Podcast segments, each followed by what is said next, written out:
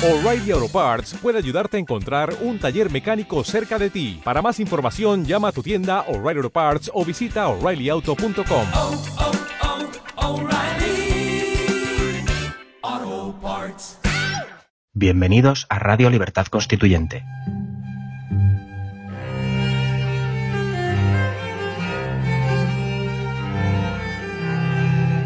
Están escuchando Los Florilegios Diarios de Trevijano.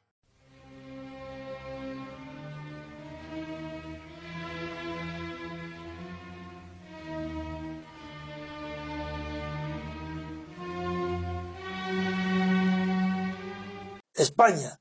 ¿Quién quiere saber lo que ha pasado después de Franco? Venga, decírmelo. ¿Por qué creéis que los partidos después de Franco y los periódicos después de Franco ocultaron la verdad? ¿Por qué se oculta la verdad que el rey Juan Carlos lo nombra Franco en contra de la voluntad expresa de su padre, el conde de Barcelona? ¿Por qué no se dice la verdad?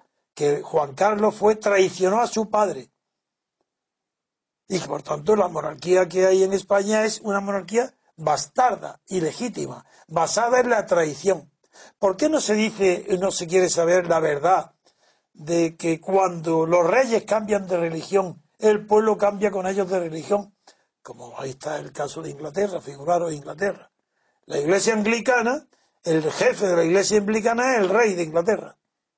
Y antes no, antes de Tomás Moro, pues recordaros, la iglesia era católica, todo igual que Roma, obedecía a Roma. En la política es igual, miedo a la verdad, que es muy distinto del miedo a la libertad. Lo que los filósofos, algunos filósofos han tratado, es el miedo a la libertad, que es real. Pero el miedo a la libertad no es primario, porque el miedo a la libertad es derivado de otro miedo fundamental y anterior, que es el miedo al conocimiento de la verdad. Porque sería nada menos que el atrevimiento de ir a buscar la verdad en la política, prescindiendo y rechazando todas las ideologías. ¿Quién es capaz de eso? Un liberal, imposible, está sujeto a la ideología liberal. Un marxista, imposible, ni comunista, ni socialista, ni socialdemócrata, imposible. Sí, ellos tienen un velo que les oculta la verdad y si creen que la están persiguiendo no es verdad. Sus conclusiones son erróneas porque vienen a través de una ideología. Y todas las ideologías, sin excepción, son falsas. Incluso la ideología de la libertad, que son las de los liberales, es falsa. No, no. No hay más que una sola libertad que es la fundadora, la constituyente. La, sí, la, esa. Y eso no es cuestión de ideología. ¿Quién quiere conocer la verdad sobre ese tema? Nadie, salvo nosotros, el grupo nuestro sí.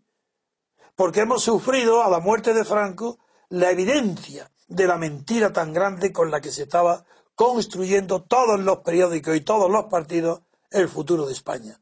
A la muerte de Franco, sí. Cuando el rey Juan Carlos y se nombra a Suárez, ¿cómo es posible que pueda defenderse la idea de que una libertad de España, una constitución dictada por la libertad y no por cuatro pelagatos que estaban al lado de Franco cuando muere Franco, que es el rey Juan Carlos, el ministro de las Falanges llamado Suárez y el jefe del ejército llamado Gutiérrez Mellado, que favoreciendo los mismos intereses que Franco defendía banca e iglesia, hacen y determinan la elección de unos grupitos insignificantes con el nombre de partido y hacen en secreto una constitución. Pero qué español que está repitiendo esa frase tan mentirosa con el trabajo que nos ha costado. ¿Trabajo?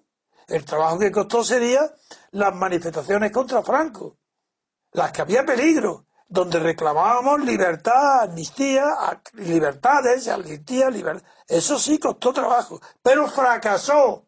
De ahí no salió nada porque hubo luego todo sobre ese trabajo real y sobre ese peligro real, vinieron luego unos pocos, seis personas, siete personas, ocho personas como mucho, identificadas por sus nombres y apellidos, que engañaron a todo el pueblo español, haciendo una constitución falsa.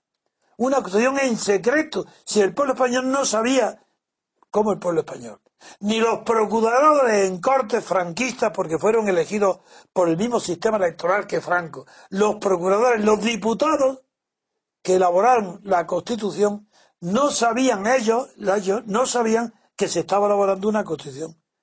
Fue hecha en secreto, por un grupito pequeñísimo, en secreto haciendo una Constitución. Y eso fue descubierto porque un periodista bueno, Pedro Altares, director de Cuadernos para el Diálogo del grupo ideológico de la Iglesia, del grupo de la Iglesia Católica dirigido por Joaquín Ruiz Jiménez, por un grupo ideológico descubre que se está haciendo una constitución en secreto. Esa constitución el pueblo español que, tiene que ver ya. Nada.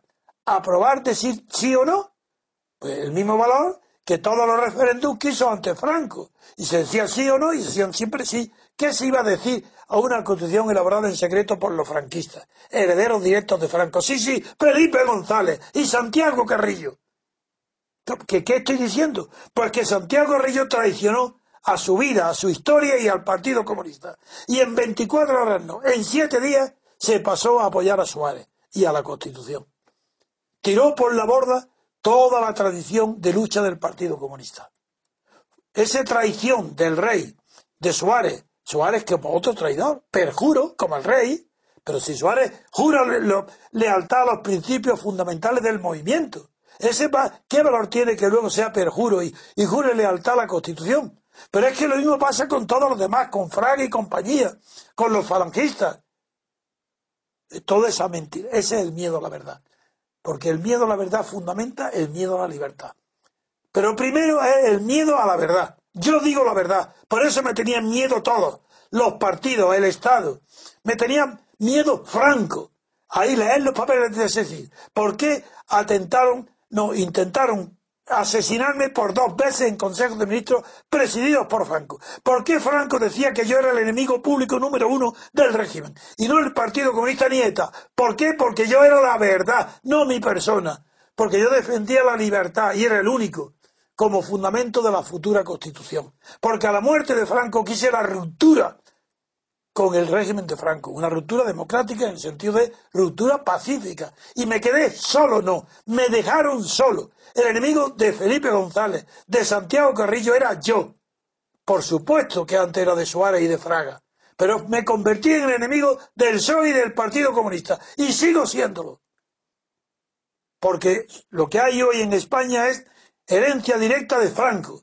Y lo que hoy aparece Podemos es un grupo de antifranquistas, como si Franco viviera. Así se comprende muy bien el nacimiento y el triunfo de Podemos.